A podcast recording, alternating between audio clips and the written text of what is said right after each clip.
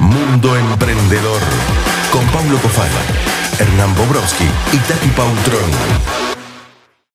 Mundo News. Mundo News.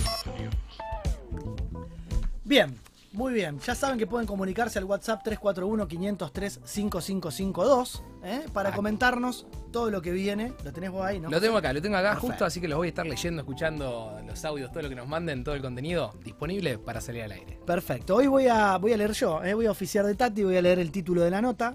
Les voy a contar que es una nota de la Nación de la, de la semana pasada, ¿eh? del 19 de julio. Em, se titula así, dice, era gerente de recursos humanos, una visita lo marcó y creó una empresa libre de prejuicios. Eh, no es Jorge Luis Borges el escritor, ¿eh? pero se llama Jorge Luis Borge, sin la S al final. A lo rosarino. Exactamente, Jorge Luis Borges, ¿eh? en, en Rosario Gacino. Hace 10 años él renunció a su trabajo para iniciar un emprendimiento laboral. ¿Qué fue lo que le sucedió, José, a esta persona? Fue algo increíble porque te juro que mientras estaba leyendo la nota se me ponía la piel de gallina. Él era gerente de recursos humanos de una empresa muy importante.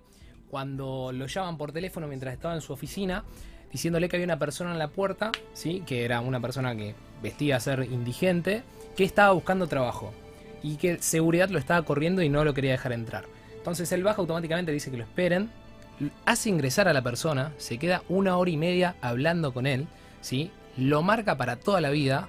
En esa hora y media le cuenta la historia, le cuenta las necesidades que tenía, que no podía conseguir trabajo, que justamente él quería salir adelante, de las necesidades que pasaba estando en la calle, de no poder comer, de tener que andar más de dos, tres días sin poder bañarse, ni, poder parar en alguna copa de leche o demás, en algún comedor. Y eso lo impacta y lo marca, lo cual lo hace tomar una decisión y también ver un nicho y una necesidad que marcaba el propio mercado. Y a partir de ahí empieza a crear justamente esta consultora de recursos humanos sin prejuicios a partir de la charla que tuvo con este gran hombre de nombre Aníbal, vamos, Aníbal, impresionante Aníbal, ¿eh? le empezó a contar todas estas cuestiones. Em, justamente lo que se planteó Jorge Luis Borge, em, el fundador de esta empresa que, que empezó a re- revalorizar un poco lo humano ¿no? dentro de los recursos humanos, era que realmente muchas veces los, a quienes les toca estar en estos departamentos, ¿no? estas gerencias de selección de personal, muchas veces se ven condicionados por las circunstancias, ¿no? el perfil de la compañía, una vez que crece el negocio, pareciera que tiene que darle oportunidades a todos y a todas, y a veces el área de diversidad, ¿eh? aprovecho para mandarle un saludo a Cecilia Ribeco, también una gran coequiper y que, que- y amiga de la casa. amiga de la casa, especialista también en los temas de diversidad, que, estamos trabajando también en, algunas compañías para, para poder incorporar este concepto de lo diverso, que no es solamente lo de género, que no es solamente cuestiones vinculadas a, cierta discapacidad, eh, pero es repensar la política de una compañía a partir de la inclusión, pero una inclusión real, no la inclusión por el cupo, por el beneficio impositivo, porque queda bien, porque está de moda, una inclusión que valorice lo humano. Sí, buscando una realmente una equidad de oportunidades para todos, ¿no? Creo que esa es la clave. A partir de eso realmente podemos conocer muchas historias y podemos ver que no hay eh, prejuicios en sí a la hora de tener una persona que pueda tener todas las capacidades o poder darle la oportunidad que esa persona crezca. Con esto hago un resumen rápido. Una empresa de Colombia en su momento estaba radicada en un lugar donde estaba cerca de lo que era como el gueto, una zona muy vulnerable, y le entraron a robar, seis personas le entraron a robar a su empresa. Él los agarra y les da la oportunidad de o que laburaran seis meses gratis en la compañía, pagando equivalentemente lo que se habían robado, o ir presos. Las seis personas decidieron quedarse para trabajar y tratar de reconvertir su vida. Después de los seis meses, siguieron trabajando ahí, empezaron a fomentar, hoy por hoy tienen un equipo de rugby que también in- y busca incentivar que Con el sacar deporte, gente con el deporte deporte. y los incluyen y son inclusivos dentro de la empresa y le cambiaron la vida a 60 familias a partir de esa noche. Impresionante. Y esta historia tiene otra historia dentro de la historia, que es que justamente esta persona, eh, en realidad, cuando ve esta situación se lo plantea el jefe, que era el dueño de la compañía, eh, que se llama Miguel. Eh, ahora les voy a decir bien exactamente el nombre. Em, pero Miguel justamente era el dueño de, de- de- de Next Latinoamérica, una empresa de call center, y lo que sucedió fue que cuando se lo comentó, no solamente que le dio apoyo a poder crear una propia compañía vinculada a esto, sino que le permitió que renuncie y contratarlo como consultor. y además le consiguió el primer cliente. O sea, este acompañamiento, cuando uno a veces dice, bueno, tengo que renunciar a mi trabajo para emprender, tengo que ir a hablar con mi jefe o con el dueño de la compañía, ¿cómo hago para decirle? Acá no solamente que se lo pudo decir, obviamente que tenía una relación muy buena, Exacto. sino que recibió todo el acompañamiento y el apoyo para poder hacer esta transición que es tan difícil. Muchas veces los emprendedores y emprendedoras nos consultan eh, en qué momento dar el salto.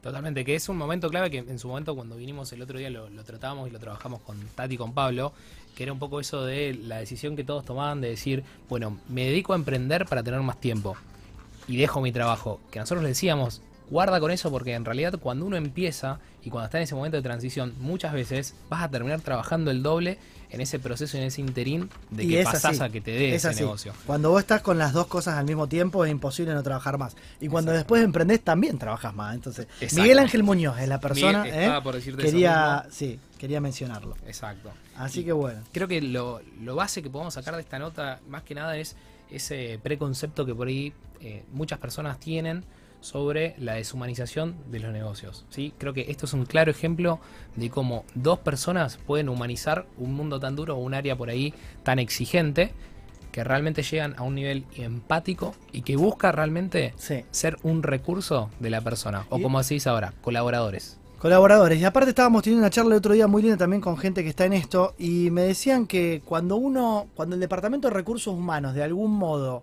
queda encasillado en una filosofía que ya se sabe qué es lo aceptado, qué es lo que va a funcionar dentro del personal que contrata, empieza a ver toda gente a medida de, lo- de la filosofía de la compañía. Y eso hace, atenta contra la diversidad, justamente. Porque si vos tenés todos perfiles iguales, estaba hablando de una compañía multinacional, ¿no? Que opera en todo el mercado. Y dice, yo si tengo que hablar con clientes en China, ¿qué mejor que tener alguien de la comunidad china dentro de la compañía que pueda hablar en el idioma, o gente de, musulmana o, o árabe, digamos, que pueda no solamente hablar en el idioma, sino también empatizar desde otro lugar. Sí, que tenga una idiosincrasia pareja, que hablen de uno a uno, desde otro lado, que justamente también muchas veces para, sobre todo lo comercial, es clave empatizar y conectar con la persona. Vos tenés que conectar con tu cliente, por más que tengas un producto muy bueno, si realmente no hay una conexión previa, el producto en algún momento se corta y pasás a vender un servicio, ¿no? Es así. Y la verdad que esta nota, bueno, no- no- nos deja muchas enseñanzas. La Pasamos a la segunda. Vamos. Eh, estamos hablando de Mural, eh, o Mural, como les guste decirlo, en español, en inglés. Es el octavo unicornio argentino. Esta startup em, ya vale más de 2 mil millones. Recuerden Bien. siempre el concepto de unicornio, empresa que tiene una capitalización de mercado de más de Mil mil millones. Exactamente, un billón de dólares. En este caso ya está valiendo eh, 2 mil millones porque recibió una última ronda de 50 millones de dólares. Es una de las empresas de tecnología que la rompió en la pandemia. La nota es de Infobae, eh, de Sebastián Catalán y del 20 de julio, el Día del Amigo. Eh, aprovechamos también para, para mandar saludos a todos los amigos. Todos los y- amigos que nos están escuchando. Sí, tengo esta- varios en la lista. Después, ¿Tenés los voy después Bueno, tengo pasar lo el chivo. Patricio Jutar, Mariano Suárez Batán y Agustín Soler, que son los fundadores de Mural. Eh, Mural, bueno, es cerró una serie C por 50 millones de dólares, liderada por los fondos Insight Partners y Tiger Global, eh, con lo cual ya tiene una, una valorización de mercado de 2 billones, como habíamos dicho. Hasta 2019 se llamó Mura, o sea, Mura.ly, L-Y. Es la plataforma que digitalizó eh, las pizarras típica a los post-it, ¿no? ¿Viste? Es como Sí. un mega post-it para ir tomando nota de lo que estamos haciendo. Exactamente, en un momento dentro de la nota decían que ellos hace 10 años atrás empezaron a ver esto de cómo se les complicaba y, y lo complejo que era este trabajo colaborativo remoto cuando todavía no estaba este boom de, de lo que nos enseñó y nos dejó la pandemia, que creo que también acá traemos un poco a colación el tema que estábamos charlando antes, la pandemia trajo muchas cosas que se van a quedar y creo que esto del trabajo remoto, colaborativo, eh, tener- usar plataformas que nos puedan acercar más, aún estando lejos, vino para quedarse. ¿Sabes cuántos empleados tiene Mural? A ver, 600 en 30 países. Una locura para una empresa de software, obviamente que se dedica a, a- a- a brindar una herramienta de software as a service, o sea, software como servicio. Es Exacto. una plataforma en la nube con un sistema de, de suscripción, primero con 30 días gratis, modelo freemium, ¿no? Se le llama. A este que después, si pagás con tarjeta, pagás una, una suscripción mensual y lo pueden usar hasta 50 personas. Es una herramienta más de trabajo colaborativo, ¿no? Con muchas de las que presentamos acá en el programa. Totalmente, algo que sirve y que también hay que aprender y saber usarlo en los momentos indicados, ¿no? Quizás, por ejemplo, en otros temas que hemos tocado y que hemos dejado en la caja de herramientas, para el brainstorming claramente es una herramienta que no puede faltar. Bien, Excelente. Y ya que estamos con el tema y el mundo de las inversiones, vamos a presentar la tercera noticia de Mundo News, pero hoy tenemos una novedad ¿eh? en el programa. Hoy la noticia va a ser interactiva. ¿eh? Me encanta. Esto, esto es, es, es una novedad porque eh, si bien ya este emprendimiento que vamos a presentar ahora formó parte dentro de la sección Gen Emprendedor, cuando nos visitó eh, Adolfo Rullón, Tato, el emprendimiento del cual estamos hablando es Frisata. Em, hoy nos acompaña su socio, José Robledo, quien nos va a contar la novedad de estos días, que se las anticipo, es que esta startup argentina, Rosarina, ¿eh? de la casa. de la casa, que se dedica a revolucionar el, el mercado de los alimentos congelados, este, este nuevo modelo de alimentación desde el congelador directamente desde la fábrica a tu domicilio sin pasar por nadie en la cadena de intermediarios. Yo te diría que revoluciona tu freezer, ¿no? Sí, todo. Ahí. Revoluciona tu alimentación y todo. Eh, bueno, acaba de cerrar una ronda la semana pasada, una serie A, eh, ronda de inversión. Después vamos a estar precisando también los conceptos acerca del financiamiento. Em, Ah, un pequeño por- alerta spoiler. 5 millones de dólares. ¿eh? Levantó, levantar capital, ¿eh? lo hemos también definido acá en el programa, es poder eh, abrir el capital de una compañía, el equity, y poder, a partir de una ronda de inversión, hacia un público indeterminado, pero que está vinculado a la ronda, obviamente, a la gente del venture capital, es decir, fondos de capital de riesgo, poder convocarlos para que empiecen a adquirir acciones de la compañía, en muchos casos ya con un equity predeterminado, eh, en el caso de una ronda armada, eh, y en otros casos participación futura. Sí, Em, o una negociación. ya lo eh, ¿no? tenemos ahí, Gerard, a José Robledo de Frisata, que nos va a contar un poco cómo fue toda esta experiencia que están viviendo. Ahí está, mira, ahí lo tenemos a José. Bienvenido, José, a Mundo Emprendedor. Lo tuvimos a Tato. Es un gusto tenerte acá con nosotros. Y nada, contanos un poco esta locura, ¿no? ¿Qué se siente levantar cinco palos verdes? Ahí va. Así nomás te lo digo. ¿Cómo les va, chicos? Muy bien. Acá con todavía con la ola de, de la ronda. Me imagino que están con Eh, muchos muchos muchos papeles todavía, mucho tramiterío, le- le- le- los temas legales y, y demás. No, no, ya, ya, ya está, está ordenado, encaminado. Ahora, ahora empezamos a gastarlo solamente. Ahora hay que empezar a gastar y ejecutar. La parte divertida, ¿no?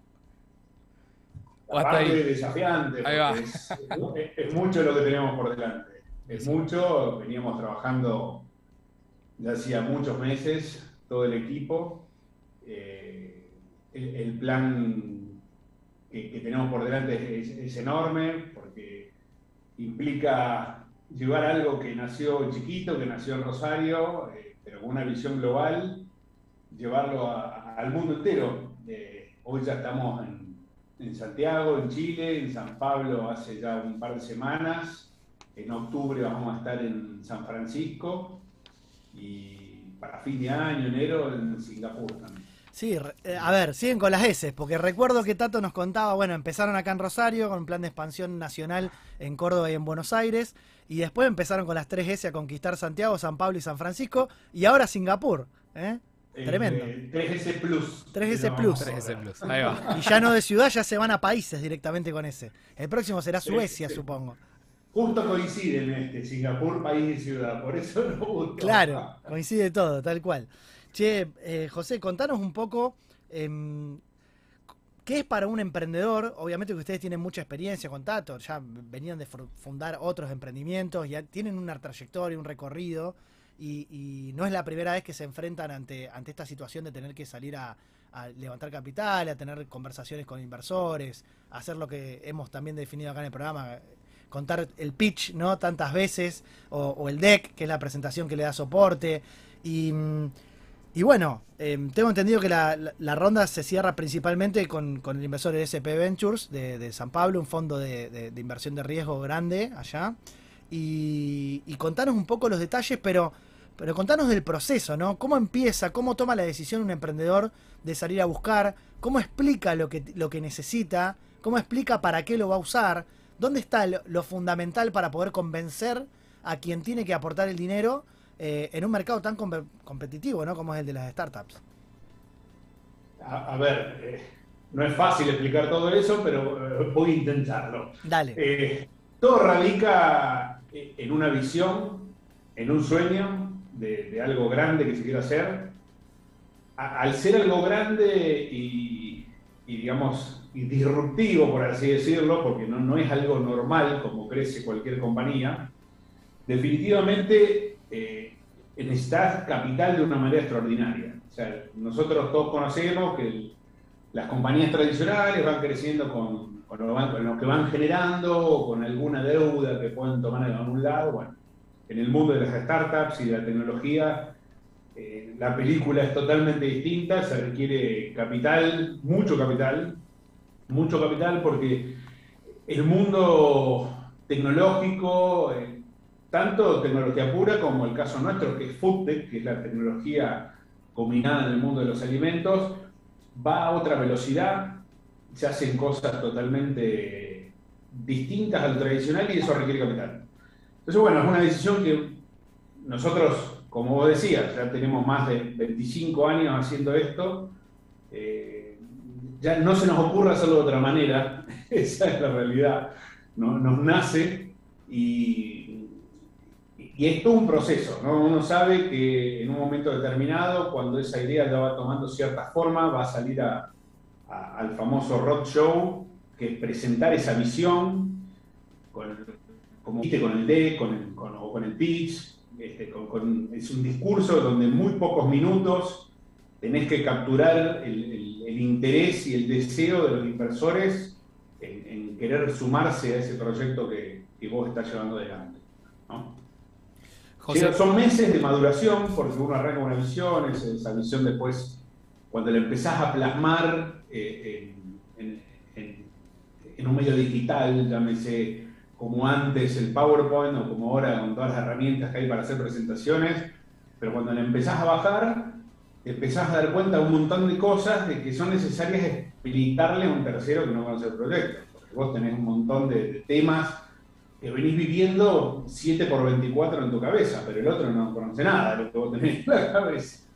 Entonces, bueno, e-, esa maduración se, va, se va plasmando eh, y empieza la, en un momento determinado tenés que empezar a presentarte con, a través de contactos, a veces a través de casualidad, porque a veces llegás a inversores sin quererlo, caen porque fulanito habló con menganito y, y tienen tu nombre y hablaste, y bueno, y, obviamente es como todo en, la vida, de cada 10, 9 te van a decir que no, eh, uno con suerte te dice que sí, pero es difícil los 9 que dicen que no.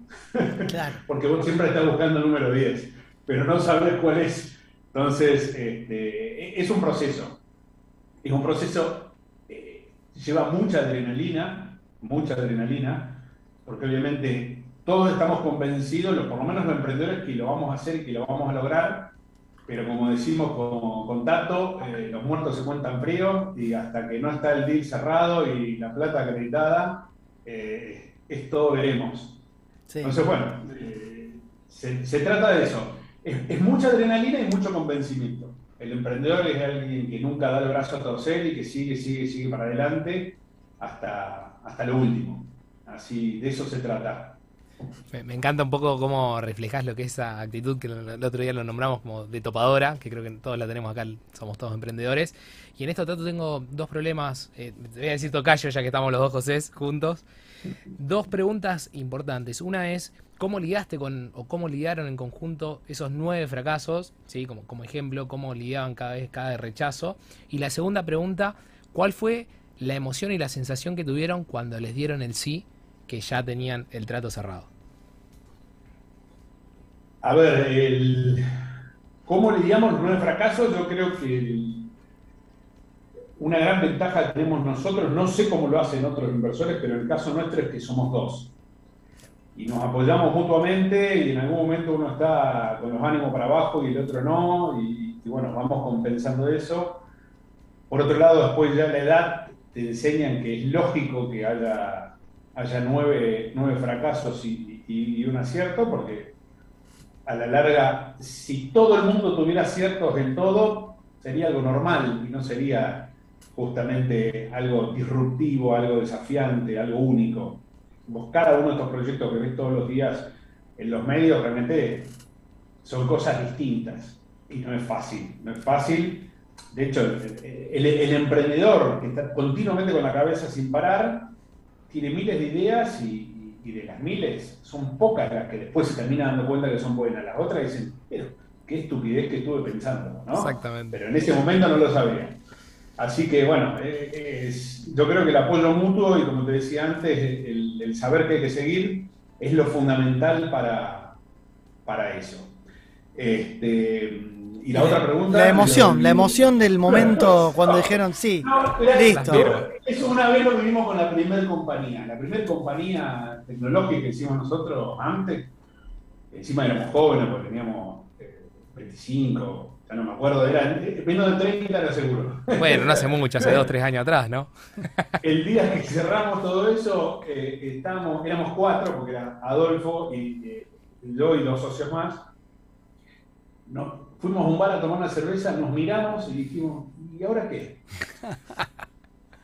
No sabíamos qué sería. Y ahí nos dimos cuenta que realmente el que escala el Everest disfruta mucho más el ascenso que el llegar a la cima. Claro. Qué buena frase. Me encantó. Es el ascenso que vos disfrutás. Entonces, hay que saberlo eso. Lo que pasa es que eso te das cuenta después de haber llegado a la, cima, que tenés que disfrutar el ascenso. Que sentís el vacío de la cima. Claro. Tenés que disfrutarlo. Entonces, cada día, cada acierto y cada cachetazo que vos vas recibiendo, disfrútalo, porque de eso se trata esta travesía. José, em, tenemos un, minutito más para una pregunta que quiero aprovechar y la verdad que me encantaría que les puedan dar un consejo a, quienes no han todavía atravesado este proceso tan extenso, em, que son los emprendedores que están todo el tiempo desafiándose a la hora de buscar capital y por ahí no han tenido la suerte no digo suerte en realidad, no han tenido ni la, posibilidad, la oportunidad, la, perseverancia como para poder llegar a, tener, quizás no el proyecto adecuado, pero, pero una vez que uno tiene todo y por ahí le falta algo, ¿dónde pondrías vos el foco si tuvieras que ya, con el resultado logrado, con el éxito de haber obtenido la ronda, de, de esta trayectoria que ya no es la primera vez que le sucede, donde ya por supuesto que tiene una base de contactos y un montón de cuestiones que, lo, que, les han permitido también quizás simplificar este proceso de algún modo, más allá de que siempre se vuelve a empezar. Pero si vos me, tenés que decir una sola cosa donde dirías, mira, prestale atención a esto, porque esto es lo que van a mirar los inversores. No es fácil, son más de una cosa, pero bueno, te la tengo que resumir. Yo creo que lo más importante que ven los, inversores eh, es el emprendedor. Lo quieras o no, eh, cuando vos ves que ponen 50, 100, 500 millones, se lo ponen a personas. La persona y el equipo, ¿no? Y esto del equipo que se habla tanto. Obviamente, el, emprendedor o los emprendedores nunca están solos. Con dos personas no construís una compañía gigantesca. Este, es el equipo que está atrás del emprendedor, pero es el emprendedor el que termina armando el equipo. Entonces, en definitiva, es el equipo emprendedor el que determina la calidad humana que está atrás de ese proyecto.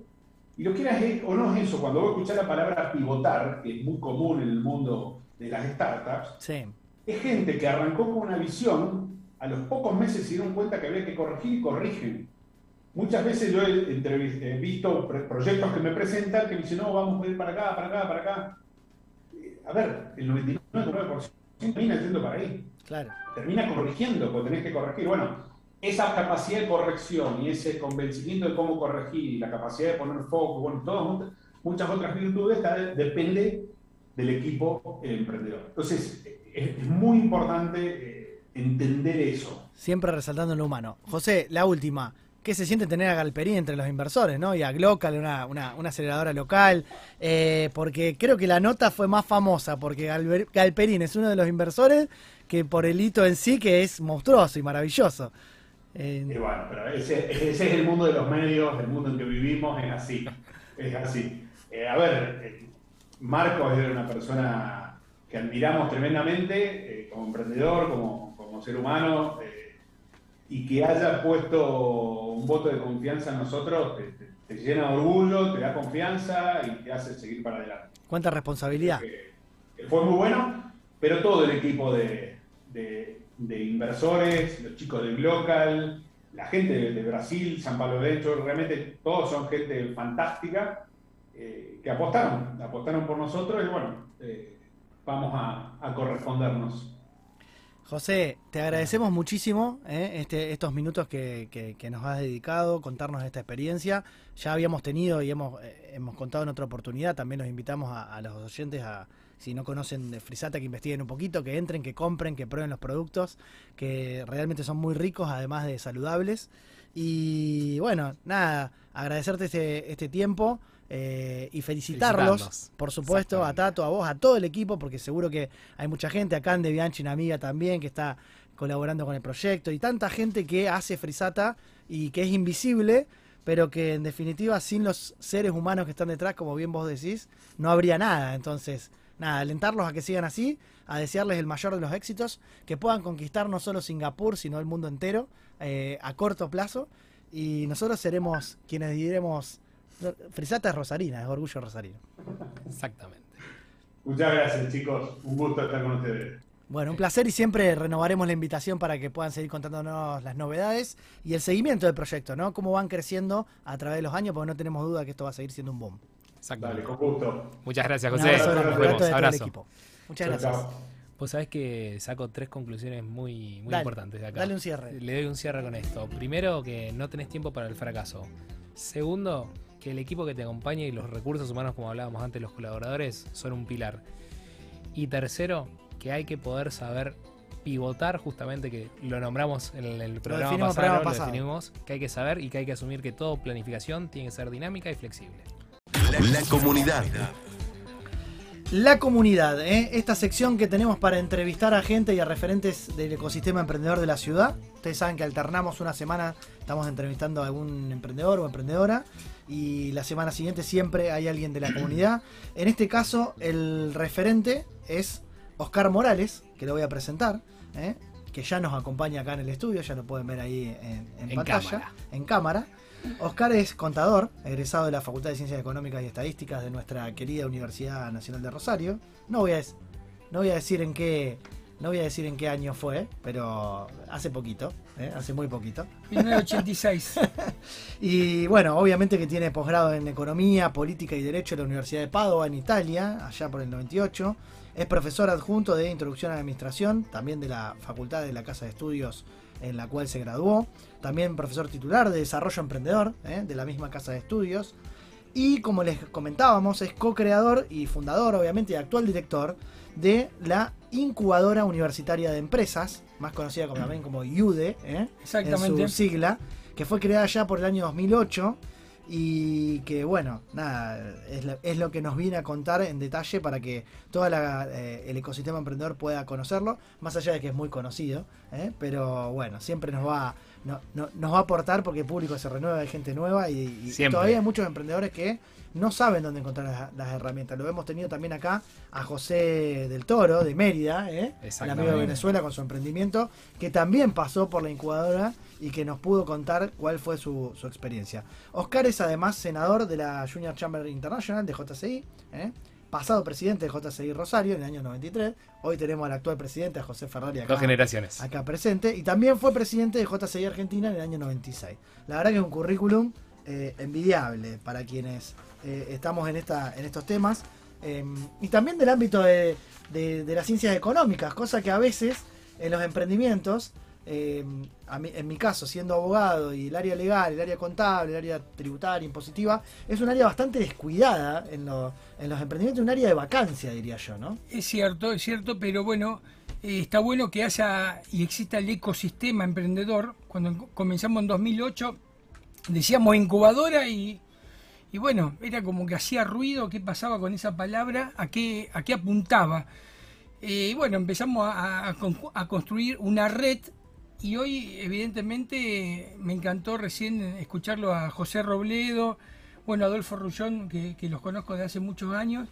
Y justamente la incubadora de la Facultad de Ciencias Económicas lo que intenta justamente es rescatar todos esos eh, talentos que existen en la ciudad y transmitirlo a nuevas generaciones, principalmente a estudiantes, pero al público en general. La facultad está abierta a la comunidad, la incubadora. Bien, bien. Eso es, lo, eso es lo que decía el caso de José, ¿no? Que comentábamos justamente de que un día dijo, quiero emprender, estaba acá en Rosario, recién llegado, y dijo, ¿a dónde voy? Y entre ese a dónde voy, estaba estudiando algo Estaba estudiando, dentro vinculado. de, sí, estaba estudiando dentro de la facultad y una profesora lo, lo llevó hasta la incubadora, que él no la conocía, y ahí comenzó todo ese proceso que empezó, digamos, a todo lo que nosotros llamamos esa parte donde van, nos cuentan la idea, pasamos por el proceso de que tienen que hacer un pequeño pitch, un menú ejecutivo, que es una parte de lo que es el, el plan de negocios, y después ya pasamos a una instancia más de, de evaluación, en la cual después lo acompañamos. ¿Por qué una incubadora, Oscar? Contanos cómo fue, cómo surgió esta Bueno, idea. esto surge porque hice un posgrado en Padova, en Italia, y bueno, ahí veía, ellos eh, inician empresas directamente al mundo, ya nacen internacionalmente. Entonces, ¿cómo logran eso? Sin lugar a dudas, con un ecosistema, donde hay empresarios, académicos, eh, todos trabajando juntos, eh, gente del mundo del deporte, políticos, eh, ¿por qué? Aportando. Entonces quiere decir que cada uno aporta un ladrillo para la construcción. Y después decimos, ¿y de, de dónde surge este emprendedor? Todos, todos son parte. La universidad, el mundo empresarial, que a veces está mal visto o, piensan, acá confundimos negocio y dice, uh, hacen negociado, una cosa que es lamentable, pero bueno, hay que cuidar todo eso porque realmente cuando se crea una empresa, eh, recién escuchaba, realmente ustedes comentaban esa historia de generar trabajo, de dar riqueza, de dar posibilidades, de crear oportunidades, es todo un mundo mágico prácticamente, lleno de desafíos. Lo escuchaba José Robledo me encantaba, me encantaba las vivencias de esos, eh, esos no para después convertirlo en un sí y tener la fortaleza para seguir adelante. Bueno, hay un libro de Bernardo Stama- Stamateas que habla de fracaso exitoso, que es eh, fabuloso porque, bueno, nosotros de cierta forma eh, en, la incubadora universitaria le decimos a los alumnos y a los emprendedores, ojo, que el error va a estar, el fracaso va a venir. Sí, es pero, parte natural. pero tenemos que prepararte para saber que eso lo tenés que superar. Oscar, ¿y vos cuando viniste allá de Italia con esta idea de replicar un poco acá, ¿cómo, ¿con qué te encontraste en Rosario, en, en tu facultad? Bueno, donde vos yo- te habías graduado? ¿Cómo fue la recepción para decir, quiero armar esto acá? Sí, que también hay una especie de poner tu propio emprendimiento, ¿no? Emprendiste el camino de traer la incubadora a la idea de Italia y plasmarla Totalmente. acá. Tuve que, eh, en cierta forma, a- argumentar, fundamentar, pero a su vez había un decano, eh, el doctor José eh, Javier Ganem, perdón, que estaba con esa idea y confluyeron varias líneas dentro de la facultad Ah, bien. el profesor Carlos Haddad, Adrián Taralo, eh, Carlos Trentini, Adriana Arraca, hoy decana de Ciencia Económica, Cristian Gentili, que había una idea. Bueno, y ahí surgió, empezamos a trabajar, me nombraron coordinador, hicimos una comisión asesora, pero de ahí en más, Rubén Rodríguez Garay, pero de ahí en más, hubo un, hace 11 años, hemos hecho más de 120 Sí. conferencias, Cuando todavía no se hablaba tanto, ¿no? De, No, de no se ecosistema hablaba. ni de emprendedorismo en general. Y, y incubadora era un concepto asociado a la medicina, ¿no? Exactamente, nada más. Y, y- y hoy ya extrapolado y ya a partir de este programa y de, otra- de otros medios de difusión, la gente empieza a entender un poco más de, de- de qué se trata, qué, qué tipo de servicios se ofrecen ahí, cómo se acompaña un emprendedor. Pero la verdad que en ese, en ese entonces, eh, sumamente innovador, ¿no? totalmente innovador y empezamos a crear alianzas, como te decía, como te decía, y aparte Hernán, el gusto de estar, por ejemplo, hoy en un programa que habla de lo, que hable de los emprendedores, promueva toda esta cultura, porque a ver, emprender es algo vivencial, más allá que puede llegar, llegar a ser algo académico, que puede llegar a ser algo económico, de conveniencia, suponete, pero también es algo emocional cuando surge un emprendimiento, ¿eh? de hecho una familia, construir una familia, es todo un hecho eh, emocional, espiritual eh, en varios aspectos. Y el emprendedor va a tener que superar y va a tener que estar con esas herramientas ahí pegadas para recordar que tiene que seguir luchando, que nada va a ser fácil, que nada es automático, que va a tener que con- construir mucha resiliencia, como ustedes dijeron antes, mucha empatía para, para ponerse en el lugar del otro y solucionar inconvenientes, problemas que tenga el otro, y en tanto en cuanto pueda solucionar y se pueda diferenciar, va, va a surgir y va se va a fortalecer su emprendimiento. Sí, un poco acá todo lo que estás comentando ahora también lo reflejaba en el día a día lo que comentaba antes José, que decía justamente esto de la pasión y el sueño que era construir justamente esa idea, esa resiliencia, esa pasión que tenía el emprender, esa actitud de topadora que decimos. Y después también cuando arrancaste con todo esto de traer la incubadora acá a Rosario, ponerla en marcha y demás, nombraste un montón de personas que lo definimos como antes, ese equipo, armaste equipo para llevar adelante la idea, no lo hiciste solo. No, no, se armó equipo y aparte también tuvimos que después empezar a hacer eh, contactos, redes, eh, como JCI Rosario, como el grupo Trascender, Endeavor, el Polo Tecnológico Rosario, que es maravilloso y no- nos ha abierto siempre la, Que cumplió puertas. 20 años el año pasado. Cumplió 20 años, hemos hecho visitas guiadas con alumnos, hemos ido a parques industriales, a la Bolsa de Comercio de Rosario, que hoy está en el ecosistema y es maravilloso. Una, una institución referente de, de Rosario y la región que esté dentro del ecosistema. Eh, bueno, eso realmente es, es, es formidable porque realmente le va dando fortaleza y le va dando sustento a, a la situación. Eh, De hecho, Y uno se siente que no está solo, ¿no? Que, que todos los esfuerzos no son en vano, porque dentro de un ecosistema eh, que otras instituciones colaboren, que cada una tenga su nicho, ¿no? Y su foco, pero que a la vez se complementen, que se pueda trabajar en colaboración a través de convenios interinstitucionales, de cooperación, de organizar actividades en conjunto. Bueno, eh, ahora estoy, se me viene a la mente ahora la convocatoria de redes para emprender, que desde el área de la municipalidad donde yo también trabajo, la dirección de innovación y demás, se está también vinculando con otras instituciones para poder seguir fortaleciendo el ecosistema. Hace unos años atrás el intento desde el ECOFE, ¿no? a nivel provincial, que, que también apuntaba a, a reunir a todas las instituciones. A ver, un ecosistema tiene que tener de todo, ¿no? Es un concepto biológico, viene de, de un poquito de animales, agua, planta, clima, bioma, todo lo necesario para que las especies vivan. Y esto que vos decís, Nosotros el hicimos, tiene que vivir. hicimos una- un acuerdo con parques y paseos. ¿Pero por qué? Porque, a ver, nosotros plantamos una semilla, surge un árbol, hay que podarlo y un emprendimiento pasa exactamente lo mismo. Hay que tener el sueño, después ir buscando lo- los aliados, ir puliéndolo, así como desmalezamos una planta, en este caso hay que crear nuevos hábitos. ¿eh? Tiene un tutor, un árbol, tiene un tutor, un emprendimiento. Da frutos, un emprendimiento, da frutos, Da la trabajo. naturaleza. ¿Entendés? Entonces tenemos que aprender mucho de la naturaleza y volvemos a algo básico. 9 de septiembre de 2017.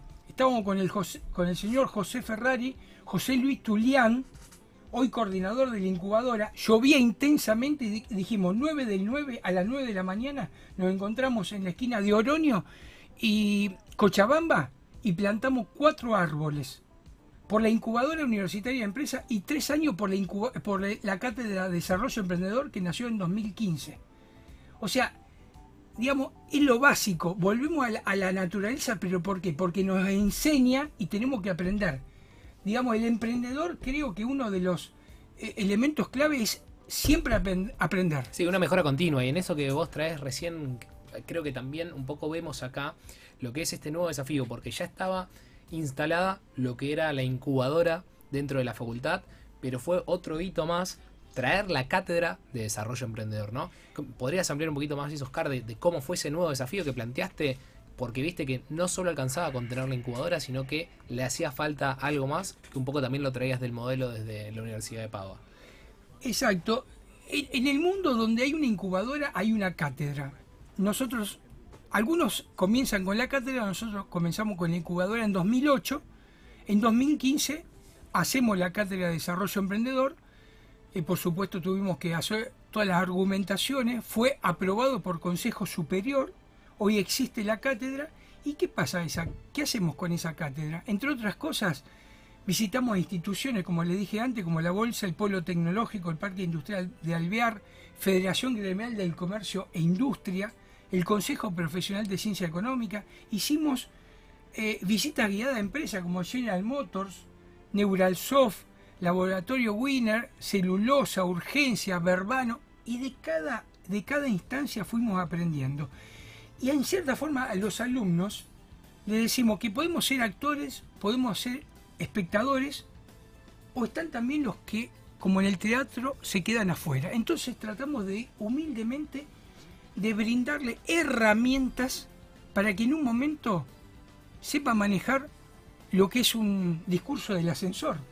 ¿Eh? Que Sí. tenés la persona clave El elevator pitch. en 20 segundos y en 20 segundos tenés que generar impacto, interés en la otra persona que le das una tarjeta o un contacto y la persona se interesa y vuelve. Si sabrá, me imagino, José Robledo y, y Adolfo Rullón de todo esto, por eso es importante rescatar ese aprendizaje, ese conocimiento que hay en el medio. Ojo, hay tremendos empresarios, hay de Trascender, de Grupo Norte, tremendos empresarios que están dispuestos a transmitir. De hecho, hemos contar un poco lo que es la red de tutores y también de mentores que tiene la IUDE, la Incubadora Universitaria de Empresas, porque, bueno, tenemos el honor de formar parte, Sí. pero hay un grupo de personas maravillosas que están dispuestas a donar su tiempo, esto a veces la gente no lo sabe, eh, en pro de seguir ayudando y seguir generando nuevos emprendimientos y acompañando.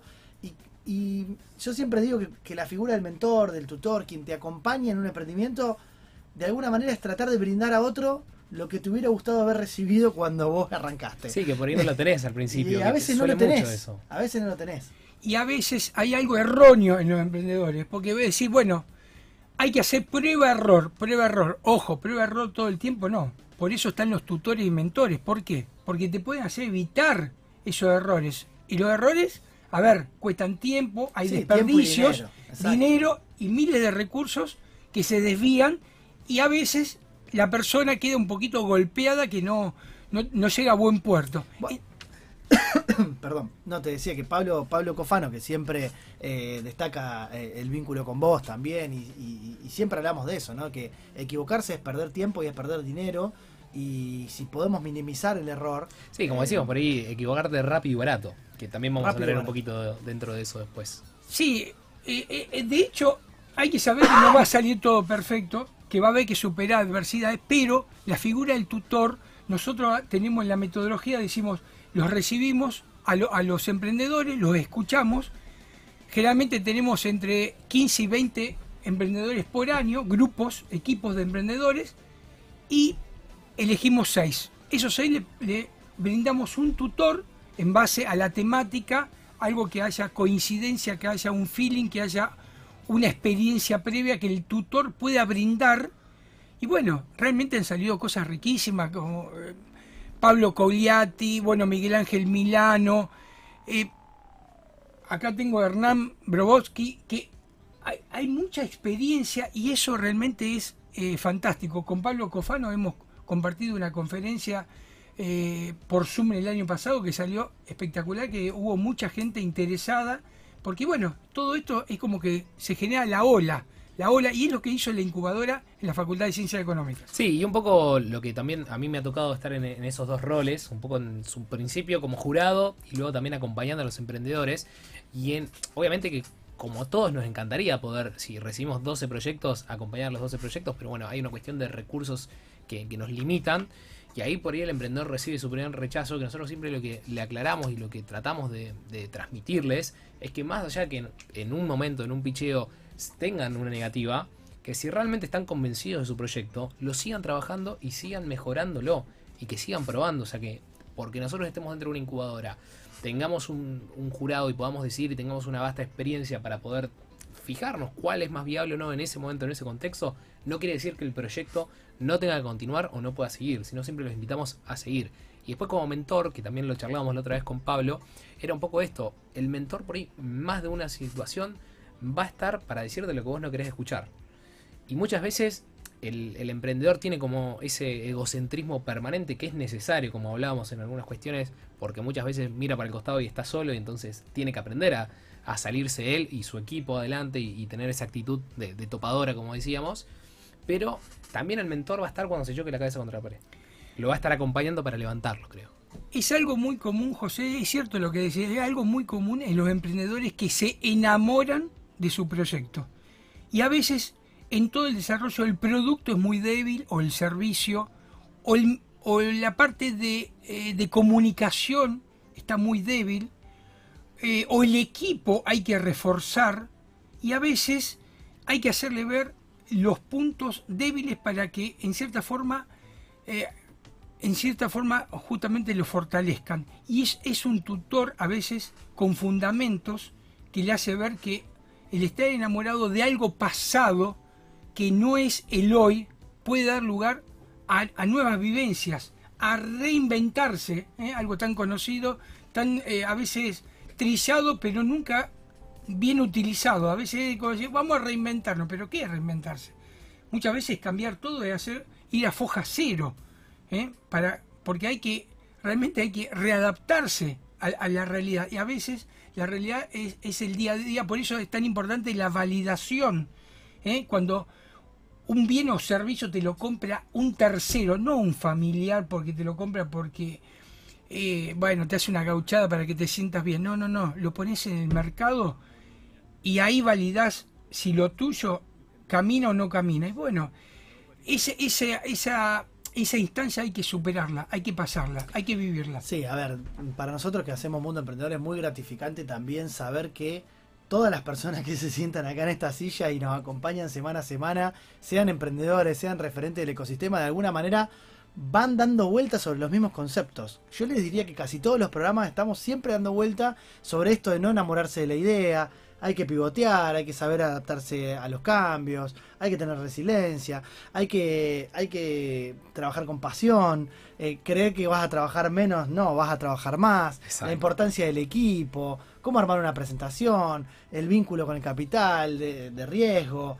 Eh, la verdad, siempre em, creemos que es fundamental repasar estos conceptos, porque eh, desde una, si se quiere, desde un pensamiento académico, desde lo teórico, son conceptos que están descritos en la literatura y que casi todos los que de alguna manera atraviesan un camino emprendedor van, van viendo y van escuchando hablar. Ahora, la realidad es que cuando vos lo atravesás como emprendedor, es eso, digamos, y es ahí donde toda esta comunidad que te acompaña de alguna manera, eh, escuchá como emprendedor. Escuchá porque vas a, vas a, vas a ahorrarte muchos dolores de cabeza. Sí, es un enriquecimiento permanente, creo, al, al concepto de lo que vos tenés que lograr o tratar de mejorar permanentemente. Que es un poco eso, lo que bien decías vos. Y lo remarcamos tanto porque es el día a día del emprendedor.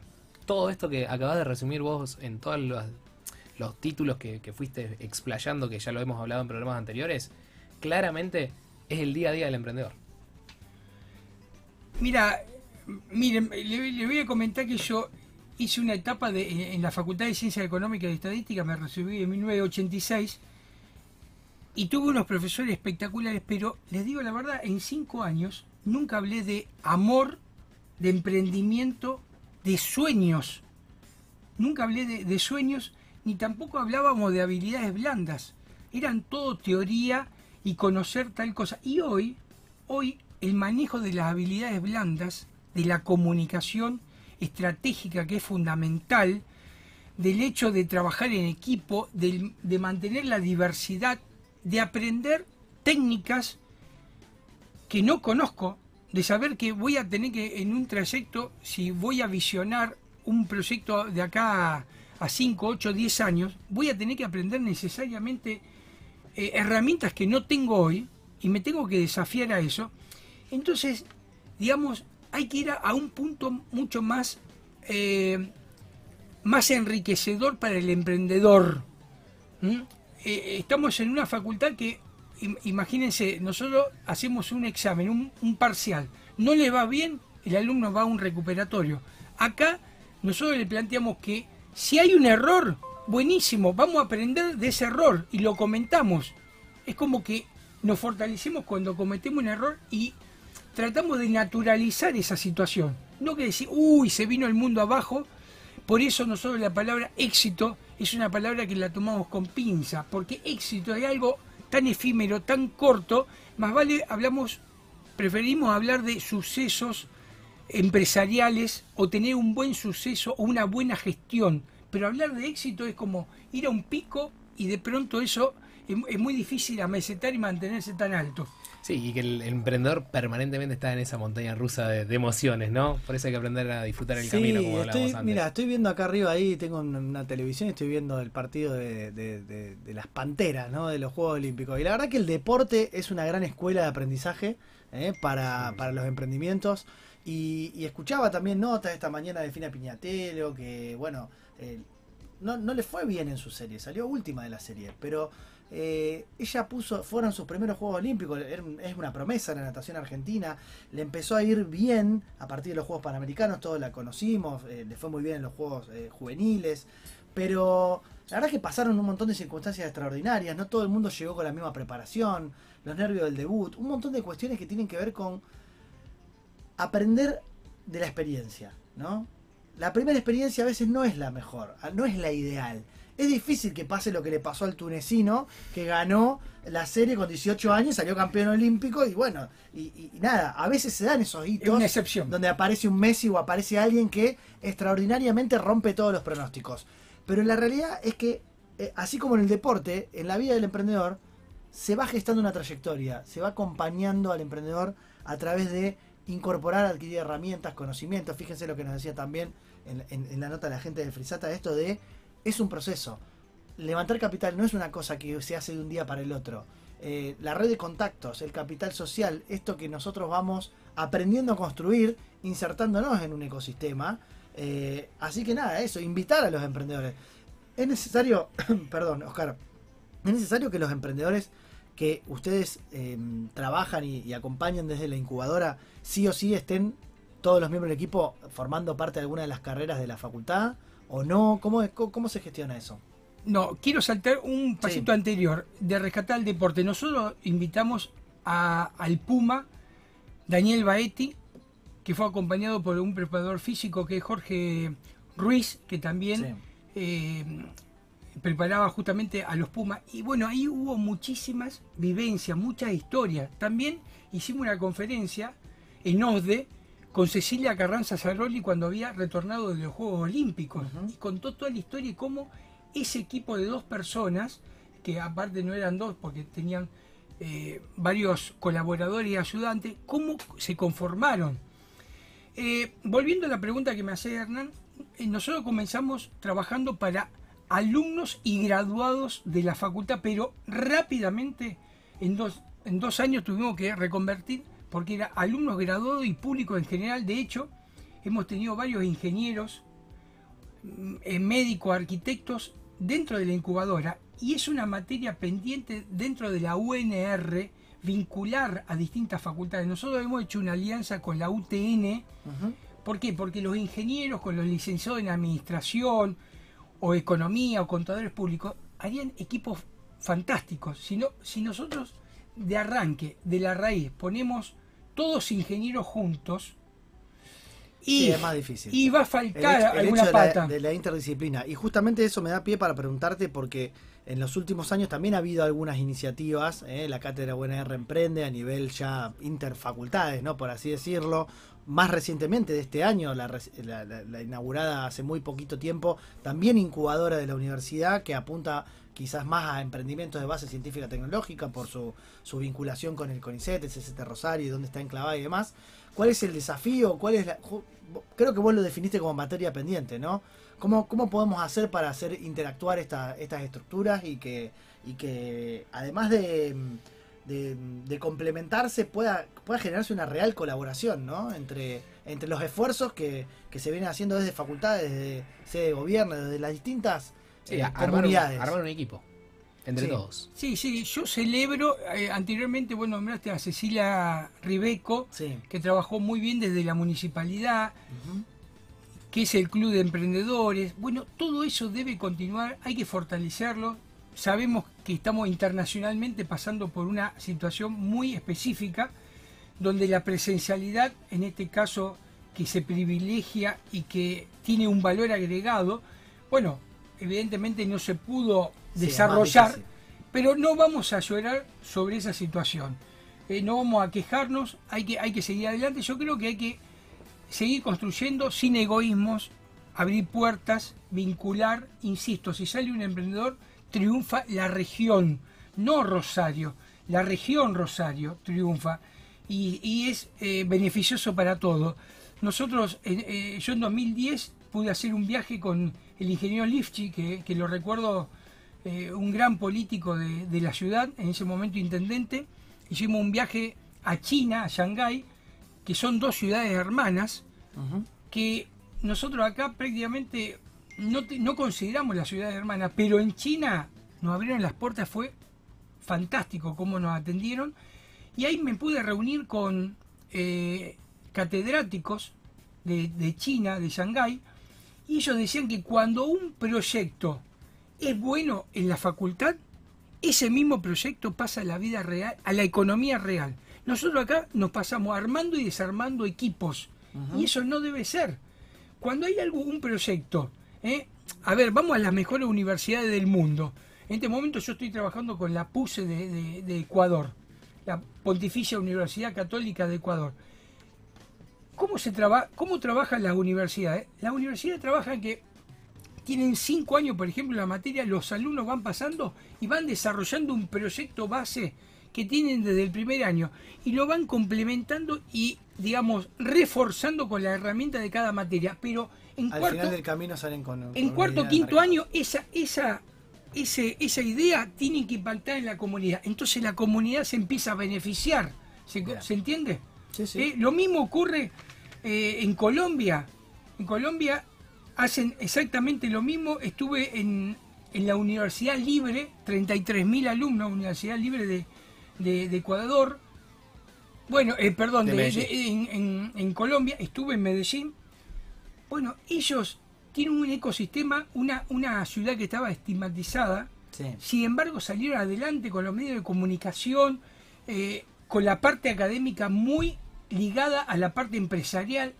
Hay que copiar, hay que copiar modelos. Sí, esto de mirar al mundo, ¿no? También y poder ab- abrir la mente y seguir creciendo. Oscar, tenemos una sección acá en el programa que siempre le preguntamos al invitado. Vos ya recomendaste, hiciste un, un- un comentario nota, sobre un libro. nota. Pero, pero me gustaría que digas eh, qué lectura, está, qué estás leyendo ahora si es que tenés tiempo para leer. Obviamente que sos un, además un académico, un catedrático y, y seguramente que estás en contacto con bibliografía permanente, pero no necesariamente la lectura que nos recomiendes tiene que ser algo vinculado al mundo emprendedor. Puede ser algo que te marcó en tu vida, en tu carrera, eh, en tu formación profesional.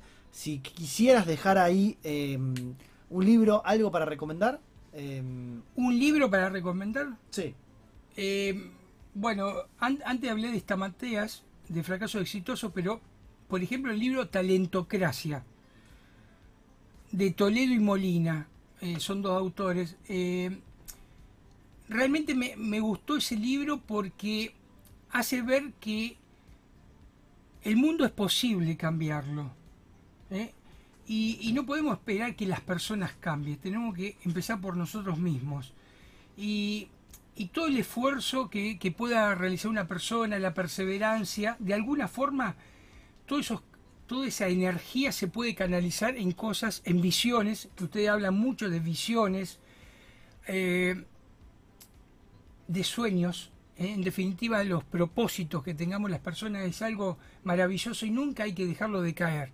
¿eh? Siempre hay que estar pensando, a mí me gusta mucho, disfruto mucho de la amistad, disfruto mucho de, de los grupos, de los equipos. Eh, tenemos mi equipo de, de rugby que salimos campeones en 1978. eh, estamos en un, en un grupo de WhatsApp eh, que está permanentemente vivo. Bueno, toda todas esas vivencias van ligadas con, con la esencia propia de cada ser humano. Yo creo que a veces hay que re- rescatar, situa- por ejemplo, una película que me encantó es, es Diario de una Pasión, Sí. eh, que realmente deja muchísimos mensajes. ¿eh? Así que bueno, Bueno, Oscar, la verdad, eh, un recorrido, una trayectoria impresionante. Increíble. Es un gusto haberte tenido acá en el programa. Seguramente estaremos renovando la invitación para que nos cuentes eh, y hacer un seguimiento de estas actividades que la incubadora universitaria de empresas de la Facultad de Ciencias Económicas de la UNR no- no- nos presenta. Y bueno, nada, siempre agradecidos por tenerte aquí en el ecosistema y esperando verte pronto también. ¿eh? Sí, realmente le agradezco de corazón. Es, un honor que que estar invitado por ustedes. Realmente le hace muy bien a los emprendedores eh, regar esas semillas que cada emprendedor tiene, esa ilusión que tiene de concretar un emprendimiento, de llegar en cierta forma a tener eh, vivencias, independencia, de crear equipo. eh. O sea, todo eso se fortalece con, con espíritu. y creo que este programa tiene muchísimo de espíritu. Realmente les agradezco. Eh, lo conozco mucho también a, a José Ferrari, hoy presidente de JCI Rosario, una institución que quiero mucho, que trabaja con los emprendedores. Así que tenemos mucho para eh, aportar ese grano de arena para que, para que continuemos y nos ayudemos como comunidad. Totalmente, ser emprendedores en nuestro día a día, intentando cambiar el mundo. Así es, Gerard. Muchísimas gracias, Oscar Morales. Cerramos la comunidad. Diccionario Emprendedor. Bien, una nueva edición de Diccionario Emprendedor, este bloque donde les traemos un nuevo concepto de la jerga emprendedora. Hoy tenemos una, una palabra en inglés ¿eh? que vamos a, a traducir y vamos a tratar de explicar aquí junto a José Ferrari, el coequiper del día de la fecha. Em, y es Technology Readiness Level, ¿eh? o TRL, que en español traducido es conocido como el nivel de maduración tecnológica. ¿Qué dice Wikipedia al respecto? Dale nomás. Los niveles de, maduraz- de madurez tecnológica, ¿eh? o TRLs por su sigla en inglés, Technological Readiness Level, son los bloques constitutivos de un método para estimar la madurez de tecnologías. Este concepto, ¿sabéis quién lo desarrolló? La NASA. Exactamente, mismo. la NASA. ¿eh? Todos conocemos la NASA, eh, este organismo de investigación vinculado a la actividad aeroespacial eh, estadounidense principalmente. Que creo que claramente tienen que pasar un gran proceso de evaluación de esa tecnología para hacer el espacio, ¿no? Exactamente. Allá por, el, por la década del 70, eh, para programas espaciales, se empezó a clasificar. el uso de los TRLs permite discusiones coherentes y uniformes sobre la madurez técnica de diferentes tipos de tecnología. El TRL de una tecnología se determina mediante una evalu- perdón, evaluación de madurez tecnológica, donde se examinan los conceptos del programa, los requisitos tecnológicos y las capacidades tecnológicas demostradas. Eh, hay una escala del 1 al 9, siendo 9 la tecnología más madura, y el Departamento de Defensa de los Estados Unidos ha utilizado esta escala para adquisiciones desde el principio de la década de 2000, es decir, para aquellos eh, licitaciones, aquellos que va, Licitación, que va exacto. incorporando. En el 2008 la escala también se, utilizó en la Agencia Espacial Europea, como lo demuestra el, el manual. En el 2010 la Comisión Europea aconsejó a los proyectos de I+D de investigación e innovación financiados por la Unión Europea que adoptaran esta escala y también se utilizaron en el 2014 en el programa Horizonte 2020 de la Unión Europea, etcétera. Em, Como muchos conceptos, Hernán, en esto creo que también, viste, muchas cosas que se aplican en las cuestiones de, la industria que se fabrica algo o en cualquier tipo de proceso, se van trayendo un poco, que adoptan el mundo, digamos, de los emprendimientos, justamente para poder optimizar el desarrollo de estos mismos, ¿no? Y un poco en esto creo que también lo podemos relacionar con lo que va a venir siguiente, que es el hecho de medir en qué nivel o en qué estatus, estadio? en qué estadio está. Que es una palabra que nombramos mucho, estadio, que siempre decimos estás en el estadio de la idea, en la etapa de la idea. Todavía no pusiste una, un MVP, que siempre decimos, que es el producto, mínimo viable. exactamente. Exactamente. Que es un poco medir todo eso, que también esto hace referencia a lo que hablaba antes José, en qué momento buscar financiamiento también, ¿no? Que es algo Claro. fundamental. En qué etapa, dentro de los nueve pasos de, de estos nueve niveles que nosotros decimos, bueno, en qué estadio estamos, en cuál de ellos buscamos o en cuál vamos a tener que salir a buscar esa inversión. Sí, es un ejemplo más de una terminología que fue adoptada quizás en otra industria, la aeroespacial, pero que Exacto. después tiene un correlato inmediato en el mundo emprendedor y que se utiliza también para evaluar justamente ya no solamente el grado de madurez de una determinada tecnología, sino también de un proyecto, ¿no? Cómo va avanzando en el tiempo y ahí los proyectos se, se clasifican en, en- en nueve niveles, ¿no? Exacto. Y muchas veces esta clasificación se utiliza también a la hora de armar la tesis de inversión, que es el prospecto, es decir, en dónde va a poner el foco, por ejemplo, un fondo de venture capital, de capital de riesgo, a la hora de decir, voy a invertir en proyectos que tengan determinado grado de maduración, o voy a armar una incubadora, una aceleradora que ponga énfasis en proyectos que hayan alcanzado X estadio. O muchas veces hay concursos para emprendedores y demás que simplemente eh, piden que te presentes con una idea y, y- y ni siquiera tengas un, un proyecto demasiado eh, establecido. Entonces, toda esta clasificación de los emprendimientos en estadios nos permite analizarlos desde el punto de vista de su madurez tecnológica a la hora de desarrollar programas eh, y, y ver eh, cómo acompañar esos emprendimientos de acuerdo justamente a, la etapa en la que se encuentran. Sí, y también como emprendedor ser consciente de en qué nivel estoy es a donde también yo voy a, digamos, ir o buscar en qué etapa, según la etapa en la que estoy, a dónde me voy a dirigir. Si yo estoy en una etapa de idea, claramente voy a tener que empezar por una incubadora que se dedique a desarrollar desde la idea hasta la puesta en marcha. Si ya estoy con una prueba dentro del mercado, ya tengo una validez, ya hice lo que es una penetración de un mercado a nivel, digamos, regional, si se quiere, ya quizás es el momento de ir a buscar una primera etapa de financiamiento. Y así según el estadio en el que estoy, ¿no? Exactamente. Bueno, les voy a contar rápidamente cuáles son estos nueve niveles, ¿eh? para que nos quede bien claro el concepto de em, nivel de madurez tecnológica o Technological Readiness Level. Em, bueno, el nivel 1 es el básico, se empieza desde lo más sencillo hasta lo más complejo, obviamente, Exacto. y vamos desde la investigación básica, estos principios elementales que son observados eh, y referidos, es el nivel más bajo de madurez tecnológica. La investigación científica se comienza a convertir en investigación aplicada y desarrollo. Hay ejemplos que pueden incluir investigaciones fundamentales y artículos, quizás algo de literatura científica, etcétera. Ya en el segundo nivel, esta investigación quizás básica, inicial, sobre eh, el estudio de la situación que nos permite avanzar, eh, se va a convertir en investigación aplicada y formularse un concepto, ¿no? Empezamos a, ver cuál es la propuesta quizás de valor que va a tener eso que venimos investigando para poder, de algún modo, empezar a experimentar sobre eso. Sí, acá lo por ahí lo referimos y lo traemos a algo común en el mundo del emprendimiento, esto, esto que ponemos en marcha del plan de negocios o el Canvas, o por ejemplo, como bien hablamos la, la semana pasada, el, el cuadro de validación. Exactamente, esto, empezar ¿no? a diseñar ya qué es lo que vamos a hacer. El nivel 3 es la función crítica, la prueba de- de- y el establecimiento del concepto en sí, ¿eh?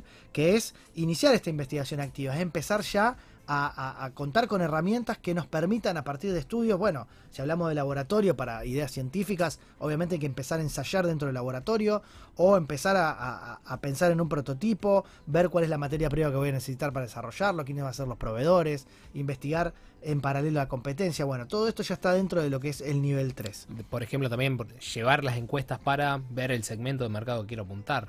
Validar, sobre todo, que eso muchas veces falla en los emprendedores, esa necesidad. Si realmente la necesidad la estoy viendo yo o realmente es una necesidad que el mercado está exigiendo y hay que cubrir. Así es. El paso siguiente es el nivel 4, donde ya tenemos un, en el análisis del laboratorio un prototipo ¿eh? que vamos a diseñar, desarrollar y vamos a empezar a armar lo básico, ¿no? Quizás es una primera estadio de lo que después vamos a denominar como el, MVP. Es un concepto, si se quiere, más reciente en el tiempo, ¿no? Y que viene de la industria eh, del software y, de, y donde donde tenés que salir al mercado con las funcionalidades mínimas para ahorrar tiempo y dinero. Bueno, en esta, en esta escala, el, el nivel 4 apunta a lo que se llama un prototipo de baja fidelidad, ¿eh? en comparación con lo que va a ser el prototipo y el sistema definitivo. Exactamente. Y el nivel 5 ya tenemos un sistema integrado, ya los componentes tecnológicos básicos se eh, integran justamente con elementos reales en un entorno simulado. Todavía no estamos en el plano de la realidad, eh, ya tenemos un prototipo de alta fidelidad comparando con lo que va a ser el sistema final y por supuesto comparándolo con el estadio anterior. Acá podemos agregar que quizás ya con este pequeña, con esta pequeña prueba, hacemos lo que es un focus group, empezamos a ver cuál es la experiencia del consumidor, lo que va a trabajar o cómo va a tratar o cómo se relaciona con ese producto o servicio que yo quiero brindar. Así es, el nivel 6 de verificación del sistema, ¿eh? del prototipo, es justamente empezar a validar ¿eh? a partir de la comparación con un entorno operacional, ya no es un entorno simulado, ya es un entorno eh, re- real, relevante, ya tiene que ver con lo que va a ser el mercado objetivo y que nos permite avanzar en este proceso, para después dar paso allá lo que es la demostración del sistema piloto integrado, que está en el nivel 7, donde em, ya el prototipo se encuentra muy cerca de lo que es el nivel deseado y el diseño final está completo. Pareciera que son pequeños estadios, ¿no? Pero en realidad, en el proceso de desarrollo de una tecnología, eh, hay mucho esfuerzo en cada una de estas etapas. Totalmente, y también hay mucho entendimiento y crecimiento personal del equipo emprendedor. Recuerdo que el creador de LinkedIn decía, si estás orgulloso de tu primer prototipo que largaste al mercado, lo largaste en el tiempo equivocado. Exacto. Y acá también se trata de hacer lo que se llama el de-risking, es decir, bajarle los riesgos al proyecto. Esto de eliminar justamente, si estamos hablando de un producto que se manufactura, eh, bueno, probar materiales y demás y tratar de que sea todo eh, lo menos riesgoso posible.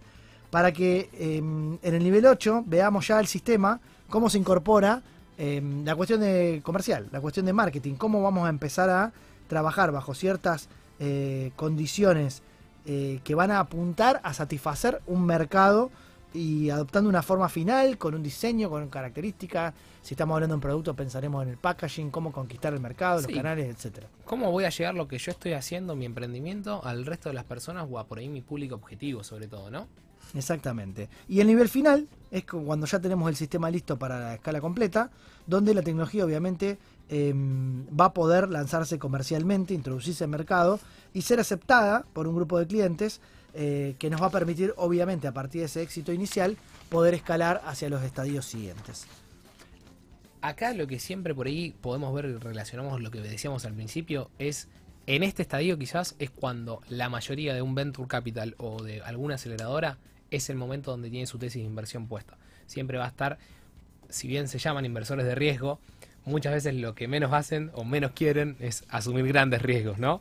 Eh, Esa por ahí contradicción de cómo se llaman a lo que se aplica en la práctica. Pero justamente es para una práctica inteligente, ¿no? Invertir sobre algo que realmente ya está en el mercado y lo que va a buscar es potenciar y llegar a donde no llegó.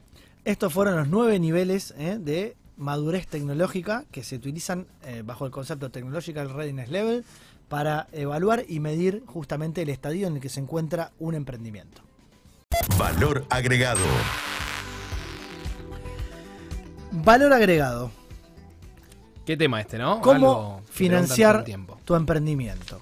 ¿Cómo financiar tu emprendimiento? Es algo que todos los días nos llegan las consultas, todos los días la gente, todo emprendedor quiere saber cómo obtener eh, no solamente dinero, sino cómo poder eh, apalancar su negocio a partir de eh, el apoyo que brindan distintos tipos de organizaciones, etcétera. Eh, pero nos vamos a centrar obviamente en la cuestión económica. Eh, hoy trajimos algunos ejemplos de levantamiento de capital, eh, concepto que también hemos definido, de fundraising en inglés, acerca de cómo es el ciclo tradicional de financiamiento de una startup, eh, que son estos emprendimientos que son disruptivos, que de algún modo apuntan a un crecimiento vertiginoso, a un mercado global, y que para ello necesitan justamente, y lo dijo bien José Robledo de Fresata, necesitan mucho dinero. Exactamente, muchos recursos. La parte económica es una cuestión, digamos, muy transversal a la idea, ¿sí? Porque una idea, si no tiene también recursos para poder escalar y crecer, también es una idea que o la hace alguien más o también termina cayendo. Bien, vamos a ver entonces cómo son lo- los diferentes mecanismos de financiamiento de una, de una startup. Siempre partimos de lo básico, que es lo que se llama la etapa pre-semilla del emprendimiento. ¿eh? Veámoslo como... eh, bueno, Oscar también nos habló del crecimiento de una planta, comparó el emprendimiento con la naturaleza y, realmente es, un- es una comparación válida porque generalmente se habla de etapa pre-semilla o, o estadio temprano, después se habla de una etapa de semilla, Después se abre una etapa de crecimiento temprano y de crecimiento en general. Entonces, estamos, si, si lo pensamos como si fuera un árbol, eh, quien pone la primer, digamos, semillita ahí en el emprendimiento eh, o prepara el terreno para que el emprendimiento nazca, eh, muchas veces el propio emprendedor es su familia, son sus amigos, lo que se conoce como como- las 3F, ¿no? Exactamente, los fondos Friend and Family, que es algo justamente eso de la primer, el primer contacto que por ahí tiene el emprendedor, sí, que van a ser sus ahorros o quienes confían ciegamente sin un, sin la espera de un resultado, digamos, tan exitoso como hablábamos relativo de, de aprender a disfrutar ese camino y todo, son justamente la familia o los amigos que son los quienes Sí, también los tontos dicen, ¿no? La- hay una F que es de Fools, de Fools, ¿eh? sí. y hay otra F que es de los founders, porque son los propios fondos los que, los que uno arriesga en su emprendimiento, porque, digamos, yo desconfiaría del emprendedor que no está dispuesto a aportar lo suyo eh, y... Ni hablar, no podemos aportar nada más que tiempo, que eso también es un concepto que por ahí tienen muchos emprendedores, que te dicen yo te vengo a aportar el tiempo. No, tiene que haber una validez en lo que yo voy a dar más allá de mi tiempo. Tengo que asumir algún riesgo Sí. yo si se lo quiero exigir a un inversor tercero. Una coherencia, ¿no? Porque Exacto. yo no digo, a veces esto también es un tema que hemos desarrollado en otras columnas, no digo que salgas a vender tu casa, tu auto, o que te endeudes en el banco y, y- y realmente tomes un crédito o un riesgo sumamente innecesario o quizás que no va de la mano de la, de, de la necesidad de tu proyecto inicial, ¿no? Pero si realmente vos vas a salir a buscar y a captar fondos, bueno, mínimamente vos tenés que haber puesto eh, lo tuyo, tenés que haber convocado. Si no pudiste validar tu búsqueda de financiamiento con tus amigos, si, si te dio vergüenza pedirle dinero a tu familia o a tus amigos, es porque que es lo que más tenés a mano, es porque evidentemente no estás preparado para salir un poco a validar eso con eh, gente desconocida, ¿no? Con inversores externos. No, totalmente, que también es un poco esa confianza que vos tenés que tener, que te- tenés que terminar de transmitir a ese inversor. Que es lo que hablábamos antes. En algún punto, más allá de que por ahí un amigo o un familiar te va, te va a invertir desde ese cariño o ese aprecio que te tenga, un inversor realmente va a invertir en el equipo, más allá de la idea. La idea puede ser muy buena, puede haber estado validada, puede estar en distintos niveles, puede haber pasado un montón de procesos de prueba, ¿no? Pero si el equipo realmente no tiene el ímpetu o la aptitud de poder llevar ese desafío tan grande adelante, hay muchísimos inversores que van a dejar de invertir si realmente no ven un potencial en el equipo. Sí, digamos que otra de las fuentes de financiamiento de los estadios tempranos tiene que ver no solamente con estos fondos que van a aportar los fundadores, el entorno cercano, ¿no? Lo que se les llama los amigos, los, los- bueno, justamente de la familia, sino también lo que se llama bootstrapping, que es el reinvertir permanentemente en el emprendimiento aquello que se va generando con las primeras ventas, con los recursos que, el- que- que- que la compañía va generando.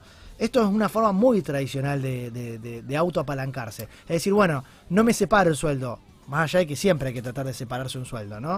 Pero no, no, no, de- no saco lo que debería sacar en este estadio porque todavía no me da para tanto, todavía no llegué al punto de equilibrio, quizás estoy perdiendo dinero y si yo me desfinancio, digamos, eh, retirando utilidades que no son tales, eh, voy a correr el riesgo justamente de financiar el emprendimiento. Pero a medida que el emprendimiento va generando, es muy común que uno reinvierta todo ahí adentro. Sí, por eso creo que acá es clave, porque pasamos de charlar con muchos emprendedores que quieren hacer ese crecimiento orgánico. Es decir, bueno, yo no me quiero licuar o no quiero vender un equity o dar un equity de mi empresa porque quiero crecer orgánicamente con el mismo equipo fundador que hicimos la idea y que hoy tenemos la empresa. Pero por ahí yo creo que la clave es trazar, como hablamos siempre de esto de planificar y de tener eh, todo lo que son los cursos de acción a tomar, tener una política de inversión interna ya definida y planificada del, del inicio. ¿sí? Esto como decías vos, Desde el primer día. desde el primer día, porque siempre pasa, me ha pasado mucho mentoreando, que cuando vos vas a la hora de poner un flujo de fondos, el emprendedor no te pone un sueldo por el rol que realiza. Claro. Porque te dice, "Y no, porque es mío, es mi tiempo, no importa. No, porque el día que vos no puedas ocupar ese puesto, lo va a tener que costear alguien más y vos vas a tener que pagar para que alguien esté ahí. Exactamente, está subvaluando, digamos, los costos. Y mm, otra fuente de financiamiento para este estadio inicial, que es muy común también, es recurrir al Estado, ¿no? A través de Exacto. sus concursos, de sus programas de, eh, de- de competitividad, el famoso PAC emprendedor, eh, todo lo que apunta al financiamiento del capital semilla, que son estos primeros fondos que nos da el Estado muchas veces, nacional generalmente a través del Ministerio de Desarrollo Productivo o del Ministerio de Ciencia y Tecnología para poder desarrollar proyectos innovadores o de base científico-tecnológica, fondos para desarrollar software como el del Fonsoft y demás, o también a nivel provincial la agencia, la SACTEI, la Agencia Santafesina de Ciencia, Tecnología e Innovación, Sí, a o nivel local, nivel local, la ADER también, que son entidades que gestionan también estos fondos, el mismo polo.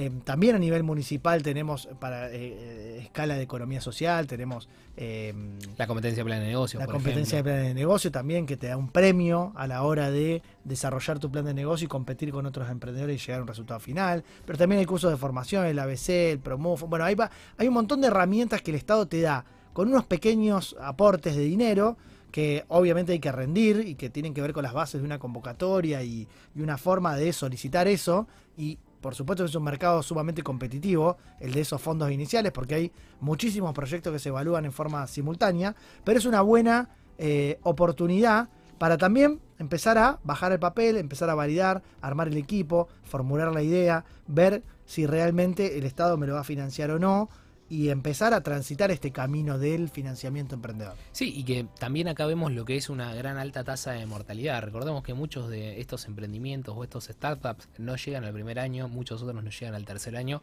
y muchos menos llegan al quinto.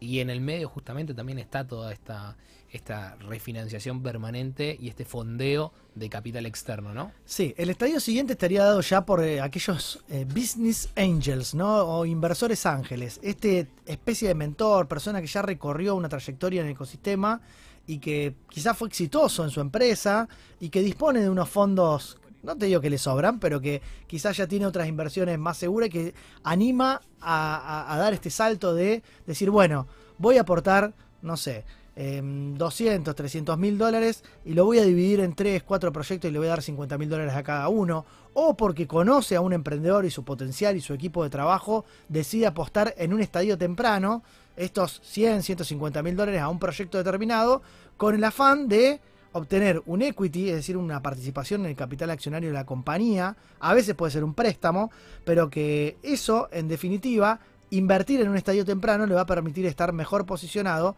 para cuando ese emprendimiento escale. Pensemos en el caso de Frisata, ¿no? Quien hubiera aportado fondos iniciales en este estadio, ya cuando la empresa se capitaliza y obtiene eh, una ronda de inversión posterior, la participación inicial se ve sumamente incrementada exponencialmente a partir de que la, el valor de la compañía va creciendo en el tiempo. Totalmente, esto pasa mucho con justamente estas empresas unicornio, ¿no? Y acá también algo que por ahí siempre tenemos que plantear es buscar este smart money, ¿no? Que es justamente este dinero inteligente que muchas veces el emprendedor no solo necesita el capital, sino que debería traer acompañado un socio estratégico que más allá de poner el capital en efectivo, pueda acompañar y pueda ir mentoreando y exigir ciertas metas que pueda guiarlo en cómo llegar a esas metas, ¿no? Entonces, vos cuando integrás a alguien al board de tu empresa, más allá de que ingresa con 150 mil dólares o demás, también vos vas a estar buscando ese inversor ángel que te acompañe en ese proceso y forme parte del desarrollo de tu Sí, idea. y en el mismo estadio, dentro de- todavía de lo que estamos hablando de, de- de los estadios tempranos o el capital semilla, nos está faltando mencionar a dos actores claves, ¿no? Principalmente uno que tiene que ver con quizás aporte de capital, que son las aceleradoras. Las incubadoras suelen aportar esto que vos bien decías, más de servicios, mentorías, acompañamiento de los proyectos, validar el plan de negocios, acompañar en, en- en- de- quizás desde el desarrollo y la gestión. Pero las aceleradoras muchas veces tienen programas de inversión o de coinversión donde aportan parte de capital a cambio de eh, un equity, es decir, un porcentaje de, acciones de la compañía, a los efectos después también de desinvertir, es decir, de en algún estadio posterior salir y ese dinero o ese valor agregado que generan a partir de la transacción futura, poder darle un retorno a sus inversores que permiten que la aceleradora desarrolle su labor, a la vez que permiten también reinvertirlo en nuevos emprendimientos. Sí, tener ese, lo que se llama siempre, se dice, ese exit, ¿no? De, ya muchas aceleradoras entran con un plan de exit del negocio. Un- Una de las grandes preguntas que te hacen en un pitch, en estas rondas, es justamente eso, es, bueno, vos como emprendedor, ¿dónde viste o dónde proyectaste el exit de tu negocio? ¿Cuál va a ser la salida? ¿En qué momento? ¿En qué estadio? ¿Qué esperás o qué vas a buscar? Bien, y después pasamos ya a todo lo que es la etapa de crecimiento eh, y escalabilidad de un negocio una vez que ya logramos superar el Valle de la Muerte, ya estamos hablando de un emprendimiento exitoso que ya vende, que está consolidado en un país, quizá a nivel eh, regional y necesita expandirse en toda Latinoamérica o por qué no en todo el mundo. Es el caso de Fresata que contamos en el programa de hoy, ¿no? Donde ya levantó 5 millones de dólares en una serie A. Entonces, las rondas de inversión eh, a las cuales apuntan los fondos de capital de riesgo tienen que ver con la estructuración de el apalancamiento financiero del negocio buscando un rédito financiero. Allá los fondos de inversión, eh, si bien obviamente acompañan, también aportan mentorías y aportan a veces un CEO, te ponen quizás quién es la persona que va a llevar adelante eh, el cambio de timón en el negocio. La realidad es que principalmente son es, es dinero especulativo que busca justamente eh, un retorno extraordinario. Es capital de riesgo porque comparado con inversiones tradicionales, justamente son de, son de mayor riesgo. Sí, y acá hablamos siempre de lo que es, a ver, algo, una regla básica, si se quiere, en, en lo que es el mundo de las inversiones, que es lo que decimos siempre. A mayor riesgo, mayor rentabilidad. Mientras yo elija el negocio más seguro, o sea, que menos riesgo tenga de perder ese dinero que yo estoy invirtiendo, no voy a poder esperar una rentabilidad muy alta. En cambio, si yo quiero arriesgar muchísimo más mi capital y ir por más, claramente voy a tener un retorno mayor. Sí, y hablamos de Serie A para la primera ronda de inversión, después pues, está la B, la C, la D, ha habido casos de hasta la Serie F, digamos, y después el estadio final es el de salida a la bolsa, ¿no? Al mercado, lo que se llama IPO o Initial Public Offer, que es la oferta pública de las participaciones sociales de la compañía eh, a un mercado indeterminado que puede ser el mercado de capitales claramente. Sí, algunos ejemplos acá de estas dos últimas, lo que tenemos por ejemplo a nivel local, Wireline, que es una aplicación que ya fue fondeada por 24 millones de dólares, Agrofy, y después si hablamos de una, de una empresa argentina que haya salido al mercado, claramente, bueno, lo nombrábamos al principio del programa, Marcos Alperín con Mercado Libre, Sí, Es y y también más recientemente en el tiempo. Exacto. Em, digamos, no es que este camino tiene que ser recorrido en su totalidad, necesariamente atravesando cada una de estas etapas. Totalmente. Alguno puede recibir una inversión exitosísima de un, de un ángel que nos permite escalar y después capaz que tenemos rendimientos extraordinarios y podemos seguir reinvirtiendo. Lo que sí hay que saber es que a medida que uno va, obviamente, incorporando accionistas o nuevos inversores, se va diluyendo la participación de los emprendedores en el equity, es decir, en el capital social de la compañía. Es natural que uno tenga el 100% al principio y eso se vaya perdiendo en el tiempo, a medida que va ingresando nueva gente. Nadie, pero, a ver, como se dice siempre también, prefiero tener un 10% de una torta gigante que tener el 100% de, de nada, ¿no? De unas migajas. Exacto, siempre uno es mejor que cero. Y acá es donde también juega mucho el tema de la pasión que tiene el emprendedor, ese enamoramiento que lo sesga, ¿no? Porque muchas veces vos tenés una idea y quizás por no entregar un 10% más, un 5% más de, tu equity, por, por estar, digamos, embanderado en no perder el poder de la compañía o demás, te terminas quedando en cero y quizás tu proyecto termina fracasando. Esto lo ves mucho a quienes por ahí les gusta ver eh, televisión o por ahí las series en YouTube o Netflix en Shark Tanks, en Shark. Tank, etcétera. Bueno, y esto del exit que vos también mencionabas que a veces hacen los inversores, la realidad es que muchas veces es una meta del propio eh, equipo de fundadores, ¿no? Totalmente. Pensar un negocio para hacerlo, desarrollarlo, apalancarlo financieramente y cuando está bien capitalizado venderlo y quizás con esos fondos, bueno, reinvertirlos y ahí tenemos a los emprendedores seriales, ¿no? Que no se conforman con haber vendido una compañía exitosa. ¿eh? Después siguen reincidiendo y siguen y siguen y siguen, porque se reconocen buenos en pensar ideas disruptivas. No todo el mundo está preparado para pensar ideas innovadoras, atravesar este ciclo y ser exitoso a la hora de vender. Em, estas etapas no solamente tienen que ver con em, quiénes te van a financiar, tienen que ver también con que ese dinero que vos vas a recibir es para algo. El estadio pre-semilla inicial es para la idea, es para desarrollar la idea, estudiar el mercado, etcétera. Para cuando empezamos a avanzar ya el dinero semilla apunta más a, a desarrollar un MVP, a hacer la prueba de concepto, validar esto en, en el mercado, a escala de laboratorio, pero también empezar a vender y a ver qué pasa en el mercado. Cuando ya empezamos a escalar el negocio y a crecer, eh, apuntamos a etapas de crecimiento y vamos a necesitar mayor dinero, porque si yo quiero llevar un Rappi, un pedido ya, un globo a Latinoamérica, y claramente los dineros de marketing que tengo que generar son, son, extraordinarios. También, obviamente, una etapa de crecimiento final, voy a, a pensar en globalizar la compañía. Y, y lo último, José, es que también el dinero que voy necesitando va variando de acuerdo a cada una de estas etapas. En una etapa presemilla se habla de 20 a 100 mil dólares, en una etapa semilla de 100, 200 a 500 mil o un millón, también dependiendo en qué lugar del mundo estemos, ¿no? Porque estas etapas, dependiendo que yo reciba dinero afuera o lo reciba acá en Latinoamérica, eh, va variando. Y en las series eh, A y demás se habla de 1 a 5 millones, serie B de 5 a 20, pero eso va variando. Así que, mm, bueno, Sí, va variando y también un poco lo que hablábamos acá y lo escuchábamos de primera mano cuando estábamos entrevistando a José, que era esto, era el tengo la plata y, y el qué hago, el para qué. O como él dijo antes, estábamos eh, tomando una cerveza en la primera ronda que tuvieron y dijeron, ¿y ahora qué hacemos? Ese, ese sentimiento de vacío. Por supuesto que nadie me va a dar plan. dinero si no está bien, bien diseñado en qué lo voy a gastar. Totalmente, lo que llamamos siempre el roadmap. Exactamente. Bueno, ¿no? a ver, claramente hay que conocer eh, cómo es el ciclo de financiamiento de una startup, de acuerdo a la etapa y el estadio en el que se encuentren, y de alguna manera agregamos valor, aportando eh, esta herramienta más para los emprendedores. Mundo Emprendedor. Lunes, lunes, 20 horas por Rosario.